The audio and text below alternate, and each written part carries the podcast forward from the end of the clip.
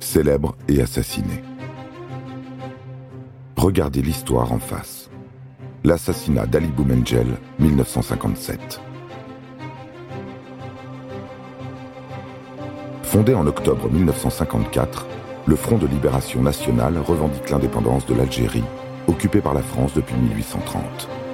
Cette revendication s'inscrit dans un vaste mouvement de décolonisation à l'échelle mondiale depuis la fin de la Seconde Guerre mondiale. C'est en 1954 aussi que disparaît l'Indochine. Le FLN choisit la lutte armée comme mode d'action principal. Ses cibles, les colons européens d'Algérie. Début novembre 1954, les nationalistes algériens revendiquent 70 attentats. C'est la Toussaint Rouge et le début de ce que l'on appelle alors les événements d'Algérie. Les affrontements entre l'armée française et les indépendantistes algériens s'intensifient. Ils sont de plus en plus violents, de plus en plus mortels. Le 8 janvier 1957, le général Massu entre dans Alger avec 8000 paras et proclame la loi martiale. La bataille d'Alger commence. Le général a tout pouvoir pour démanteler le FLN et ainsi mettre fin aux attentats qui ensanglantent la ville. De nombreux nationalistes algériens sont arrêtés. Ali Boumengel est un jeune avocat, membre d'un collectif de défense des militants du FLN. Ses éloquentes plaidoiries ont évité l'échafaud à nombre d'entre eux. Il devient donc rapidement la bête noire des tribunaux et des forces françaises. Cet avocat non violent et pacifiste est arrêté le 9 février 1957 sur son lieu de travail à Alger par les paras de Massu. Comme de nombreux autres opposants, il est emmené dans un immeuble situé à El Bihar, sur les hauteurs d'Alger.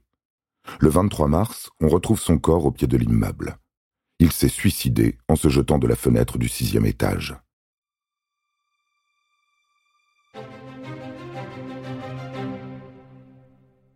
Ça, c'est la version officielle, la version française à laquelle sa famille, ses amis et les membres du FLN ne croient pas. Ali Boumengel fait partie des 4000 disparus ou liquidés de la bataille d'Alger. Pendant des dizaines d'années, la France campe sur ses positions. Ali Boumengel s'est suicidé. Le conflit prend fin en 1962. Le pays devient alors indépendant. La France a perdu la guerre. En 1968, le général de Gaulle fait voter une loi grâce à laquelle sont amnistiées de plein droit toute infraction commise en relation avec les événements d'Algérie.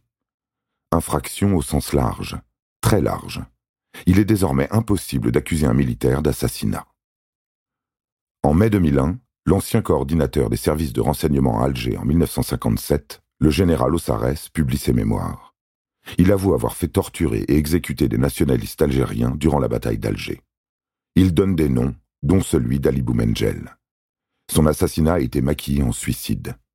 Ses aveux font voler en éclats les mensonges officiels, fabriqués depuis des décennies pour dissimuler des actes odieux impliquant des militaires mais aussi des dirigeants de la République.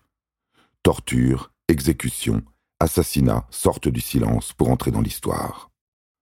C'est ainsi qu'en 2020, Benjamin Stora est chargé par le président Emmanuel Macron de dresser un état des lieux juste et précis du chemin accompli en France sur la mémoire de la colonisation et de la guerre d'Algérie. L'historien a sorti son rapport de recommandations.